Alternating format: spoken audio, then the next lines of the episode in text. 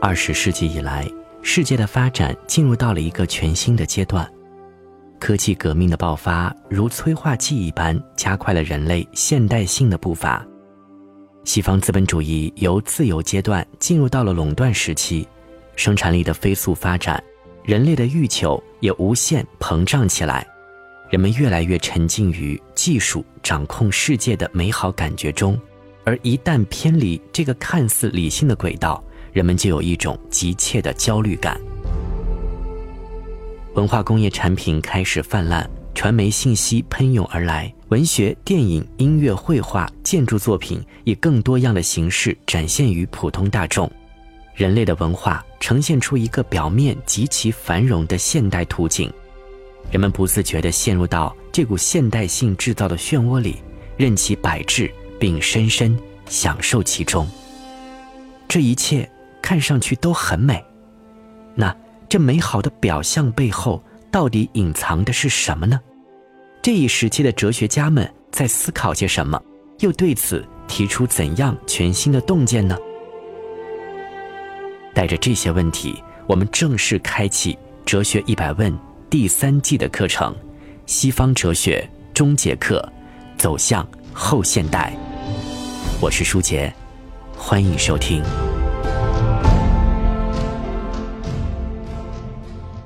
终于，第三季和大家如约而至了。从刚刚的那段开场词，我们已经感受到了，第三季有了更多的现代气息，和我们当下的生活也有了更多的关联。这一季，我们将继续延续第二季的内容，去探寻现代哲学的思想，并走向后现代主义。同时，第三季也是西方哲学的最后一季课程。在这里，舒杰感谢大家的守候和聆听。这一季我定的主题是提升思考力，点燃生命的激情。是的，我希望大家通过这一季的学习，达到提升思考力的理想效果。尤其是身处在当下社会，我们每天都会被各种各样丰富的表象所迷惑。我们看到了各类花里胡哨的广告，我们购买各色琳琅满目的商品，我们参加多姿多彩的活动，我们看电影、听音乐。观看各类娱乐节目和戏剧表演，我们从各种媒介中被动接受着各种信息。我们努力投身于各类商业运作中，只为能获得资本的增值。我们被现代科学技术深深摆置，并享受着其中的乐趣。更快、更高效、更多、更优质，成为了时代对我们价值观的要求。我们变得越来越匆忙。当我们无法从匆忙中抽身，就必然会被这匆忙异化。我们的时间被各种外在的活动填满，我们被大众传媒爆炸的信息包围，而逐渐丧失思考的能力。现代人变得越来越温顺，逐渐丧失反抗的活力。人们好似生活在披上了一层温情面纱的温柔之乡，并深深地享受其中。人们逐渐沦为被技术和理性奴役的对象，人类社会看似走向了一个更加文明的阶段，实则却进入到另一种野蛮当中。不是暴力方式的野蛮，而是一种温情的高级的方式的野蛮。人陷入到一个被束缚的境地，人成为了理性的奴隶，成为了技术的奴隶，成为了资本的奴隶。现代人被死死控制住。更为可怕的是，现代人对此一无所知。就如同我们日常生活用的手机，手机原本是人通话的工具而已，但现在呢，人被手机控制住了。你无法想象没有手机的日子，你该怎样生活？衣食住行都得依赖手机。看手机或许已成为你的本能，但更可怕的是，你对此并未察觉出有任何问题。我们身处在这个现代社会，无时不刻不受到现代性本身的影响，而这一季的课程就要对所谓的现代性和现代文明予以重新的审视和反思。通过这一季的学习，希望去提升大家的思考力，去反观我们当下的日常生活。去探寻色彩斑斓的表象背后隐藏的真相，所以思考力的提升是第三季课程学完后的一个总体目标。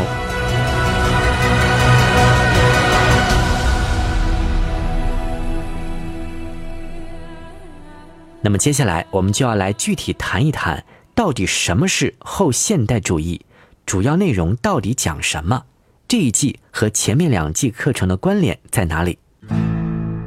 回答这个问题，我们就要站在一个历史的角度去考察了。我们先来回顾一下前两季的内容。第一季，我们从古希腊开始讲到黑格尔，这是古代和近代哲学部分，是传统形而上学的内容。哲学家们的总体目标一致，都是探寻现象背后的那个恒常法则，找到解释世界的终极根据。第一季主线非常清晰，是沿着一条主干道一走到底。第二季开始是现代哲学部分，黑格尔以后的哲学呈现出了一个多样化的走向，哲学家们不按照传统的道路，而是各自开辟新的领域进行探讨，哲学发生了各种转向，非理性主义、分析哲学、现象学、存在主义这些流派都有了新的研究对象，哲学家具有了一种开启性的思维，可以说。第二季的内容已经透露出对第一季传统理性主义的反叛和颠覆，有着反传统形而上学、反本质主义、反基础主义的倾向。但总体而言，这个反的力度还不够猛烈，不够彻底。虽然尼采提出了上帝死了，胡塞尔提出回到事情本身，海德格尔区分了存在与存在者。但从总体来说，这些理论仍然还是带有理性主义的总体性的踪迹。这个所谓的踪迹，就意味着反总体性的过程又陷入到另一种总体性之中，反中心主义又以另一种中心主义呈现。这一点在维特根斯坦和海德格尔的前后期理论转向就可以看出。那么，到了第三季，后现代哲学这块就不是这样了。当然。大的方向还是会沿着第二季批判的道路前进，但批判的力度更大了，也更为彻底，更为决绝，把现代哲学对以往传统哲学的批判引向了极端，要从根基上去铲除一切带有总体性倾向的终极希望，不留下任何残余，做彻底的清理。不仅要批判传统哲学。甚至连产生于现代之中的现代性本身，也要给予最有力的批判和反思。后现代中的这个“后”是什么意思呢？时间上线性的先后吗？不是的，从时间上来说，后现代就在现代之中，两者是有着重合之处。这个“后”是从逻辑意义上说的，是对现代性本身的反思。哲学家对待现代主义的一种态度，把这个态度归归类，形成一个思潮，那就是后现代主义。那这到底是一种怎样的态度呢？将现代性本身作为反思的对象，跳出被现代性包围的思想范畴，对现代性本身予以重新的审视。而通过这样的批判，又不仅仅停留在对现代性的批判本身，而是有了一个更为终极的指向，那就是彻底刺向传统理性、传统哲学所规定的内在秩序。后现代哲学从根基上摧毁传统哲学散发的一切带有总体性、同一性、本质主义。基础主义、罗格斯中心主义等倾向的终极希望。用一个不太恰当的比喻，传统哲学是一棵大树，那么现代哲学就是一把斧子来砍这棵大树。虽然树被砍断了，但是树根还在。而后现代哲学这块呢，就是要把这棵树连根拔起了，从树根上予以铲除。所以说。后现代哲学的批判更为彻底，更为决绝。要深刻理解后现代哲学的内容，首先要建立在对第一季和第二季内容的深刻把握之上。没有吃透前两季的内容，你很难听出第三季课程的精髓要义。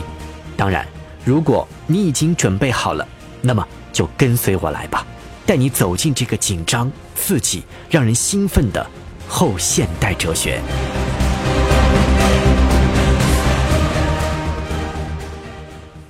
接下来，我们来说一说后现代哲学的总体特点。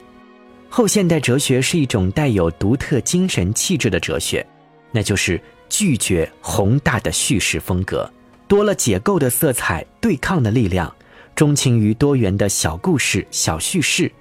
在后现代哲学家看来，哲学思维不再是从异到同的过程，而是要尊重差异，在差异中理解差异，最后就是要达到。反本质、反普遍、反同一性的结果，可能这段话大家初听起来会比较费劲。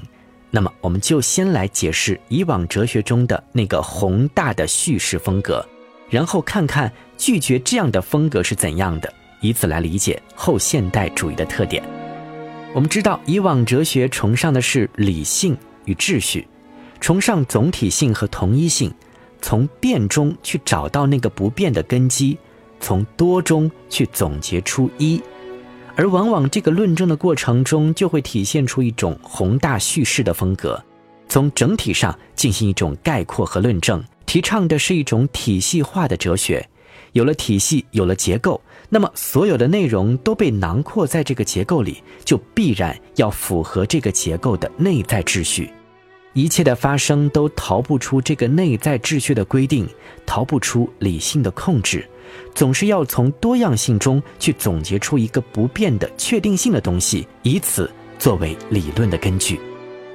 比如说，黑格尔哲学世界的逻辑结构是把一切都大包大揽进来，建立了一个富丽堂皇的形而上学体系。再比如，我们第二季说到的马克思的理论，社会历史的发展阶段和人的解放问题，这些都是宏大叙事风格的体现。而后现代主义呢？就是要拒绝这种宏大的叙事风格，拒绝追求这种确定性的东西，拒绝对内在秩序的向往，从而寻求不确定性和模糊性，寻求碎片性、多元性和差异性。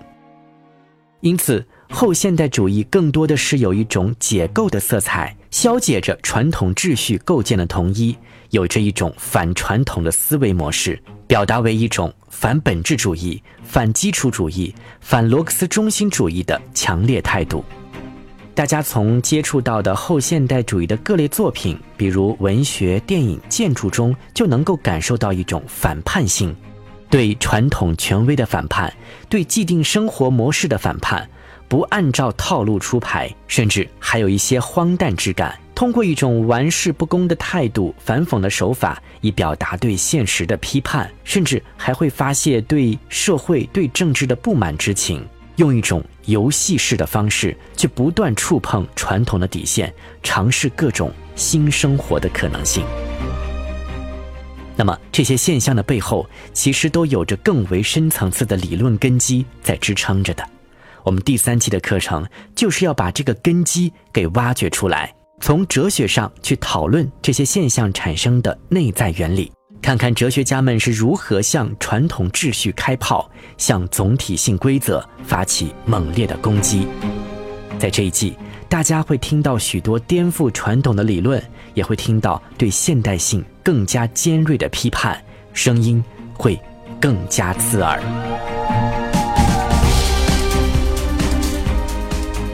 最后，我们来说一说第三季课程的打算和安排。目前这一季大致会分为以下几个章节：社会的批判、解构的力量、权力的游戏、苛责的声音。会涉及到法兰克福学派对文化工业的批判、结构与解构主义的后现代理论、现当代政治哲学以及科学哲学的内容。目前暂定的哲学家包含。霍克海默与阿多诺、马尔库塞、梅洛庞蒂、福柯、德里达、罗尔斯、汉娜阿伦特、波普尔、库恩、费耶阿本德等，课程总共会持续五个月左右的时间，期间会有阶段小节课和答疑课，同时也会给大家制作更为精美的逻辑思维导图。可以说，后现代主义至今影响广泛。后现代的议题更加贴近我们当下人的生存状况，也会引起大家更大程度的共鸣。第三季让我们一起去揭开遮罩在人类文明里的温情面纱，去赤裸裸的触摸隐藏在表象背后的真实。舒杰再次真诚的邀请你和我一起踏上这趟紧张而刺激的后现代哲学之旅，去提升思考力，点燃生命的激情。好了，今天是一个发刊词，大概的内容就是这样。下期节目，我们就进入到正式课程中，去看看第一章节法兰克福学派的社会批判理论。感谢收听，我们正式课见。